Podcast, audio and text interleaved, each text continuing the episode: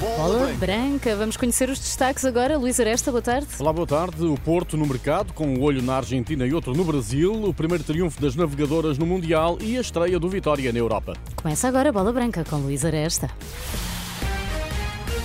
João Mendes é o único reforço na equipa do Vitória, já em aquecimento na Eslovénia para o jogo com o Capacélia, da primeira mão, segunda pré-eliminatória da Liga Conferência. O primeiro 11 oficial esta época do treinador Moreno Teixeira tem como guarda-redes Bruno Varela, laterais Miguel Maga e Afonso Freitas, três centrais, André Amaro, Miquel Villanueva e Tom Cará, três médios, Tomás Andel, Dani Silva e João Mendes, ex-desportivo de Chaves, e ainda dois avançados, André Silva e Jota Silva. O jogo entre o Célia e o Vitória tem início daqui a pouco às sete.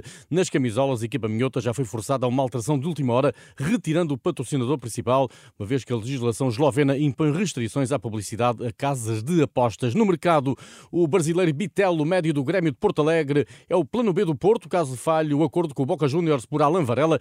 Divergências sobre prazos de pagamento e impostos estão a adiar a transferência do médio argentino para o Dragão. A alternativa será Bitelo, habitual titular do segundo classificado do Brasileirão. Neste último ano, o médio de 23 anos soma 8 golos e 4 assistências pelo Grêmio. O Porto tem concorrência de Arsenal e Mónaco por um jogador cotado no mercado em 7 milhões de euros e que o clube não tenciona vender por menos de 10 milhões.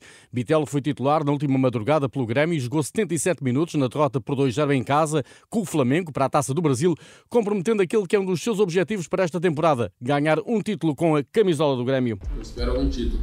Estou muito confiante na Copa do Brasil, também estou confiante no Brasileiro. Pretendo ganhar um desses dois títulos ainda com a camiseta do Grêmio. Bitelo, numa entrevista recente ao cara a cara do Grêmio, os próximos dias poderão esclarecer se o Porto se vira em definitivo para o médio brasileiro, abdicando do argentino Alain Varela. O Boca Juniors tem de entregar na CONCACAF a lista de inscritos para os oitavos de final da Libertadores.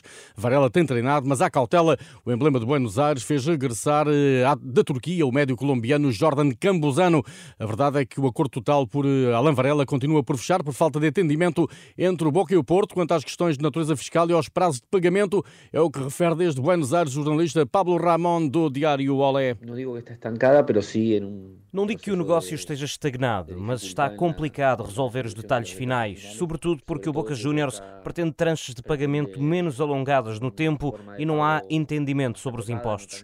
Isto está a impedir o anúncio da transferência, mas os traços gerais já estão acordados. Vão passando as horas, ainda não há fim à vista para o negócio, mas há um marco importante já na próxima segunda-feira. Esse é o limite para apresentar as cinco alterações possíveis à lista de inscritos para os oitavos de final da Taça Libertadores. O Boca joga a 2 de agosto com o Nacional de Montevideo e falta saber se o Alan Varela vai fazer parte da lista ou não. Por isso, este fim de semana vai ser muito importante para perceber se a transferência acontece já ou não. De qualquer forma, o treinador Jorge Almiron já conta com Jorman Campuzano, um médio colombiano que regressou de um empréstimo na Turquia para poder ocupar a vaga do Varela. Há que esperar e ver o que acontece. Sim, que sucede. O impasse para Alan Varela contrasta com o anúncio oficial do reforço de Nico Gonzalez, que pode acontecer a todo momento. O médio espanhol vai estar seguramente no jogo de apresentação do plantel azul e branco aos adeptos, sábado às 7 da tarde, diante do Rai Vallecano. Do Boletim Clínico continuam João Mário Verón e Eva Nilsson. Com Otamendi em dúvida para a Supertaça, o Benfica prepara o último jogo da pré-época, domingo às 3 da tarde em Roterdão, frente ao Feyenoord. Central e capitão da equipa ainda não fez qualquer minuto de jogo esta pré-temporada. No polo oposto são quase todos os outros jogadores às ordens de Roger Schmidt, como é o caso de Gonçalo Gonçalo Ramos, apontado a vários emblemas europeus.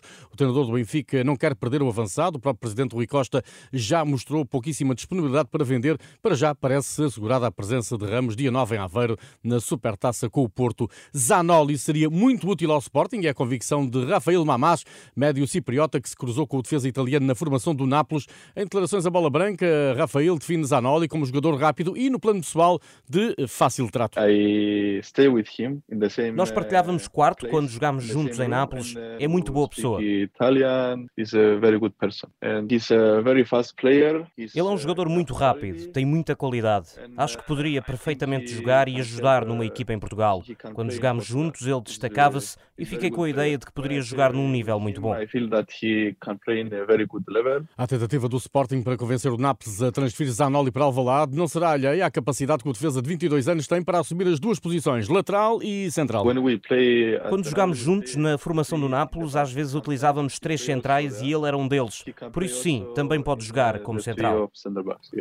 Rafael Mamás, antigo companheiro de Zanoli no sub-19 do Nápoles. O Sporting insiste em Zanoli, numa altura em que, segundo a imprensa, Luciano Spalletti veria com bons olhos a chegada de Gonçalo Inácio ao plantel napolitano. O defesa leonino tem contrato até 2026 e uma cláusula de rescisão de 45 milhões de euros. Hoje foi dia de folga na Academia de Alcochete. O plantel eh, do Sporting volta amanhã ao trabalho. Para domingo às 8 da noite está marcada a apresentação do plantel aos adeptos, com recepção ao Alvalade ao Villarreal de Espanha em disputa está o troféu 5 violinos.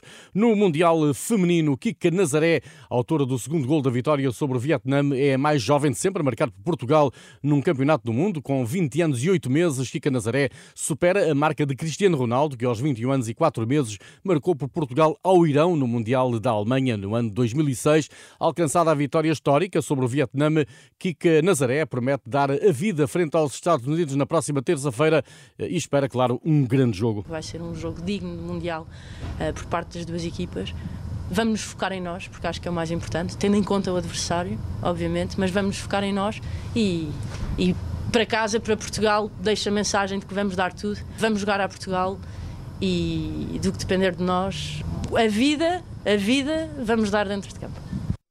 Portugal derrotou o Vietnã por 2-0, com Telma Encarnação a inaugurar o marcador aos 7 minutos. Telma foi eleita a figura do jogo, em que marcou um golo para a história do futebol português, o mais importante da carreira da jogadora do Marítimo. É o mais importante deles todos, obviamente, por uh, ser feito no Mundial, pela primeira vez Portugal no Mundial, e a fazer história por Portugal. E é um orgulho enorme para mim, e acho que para Portugal inteiro também.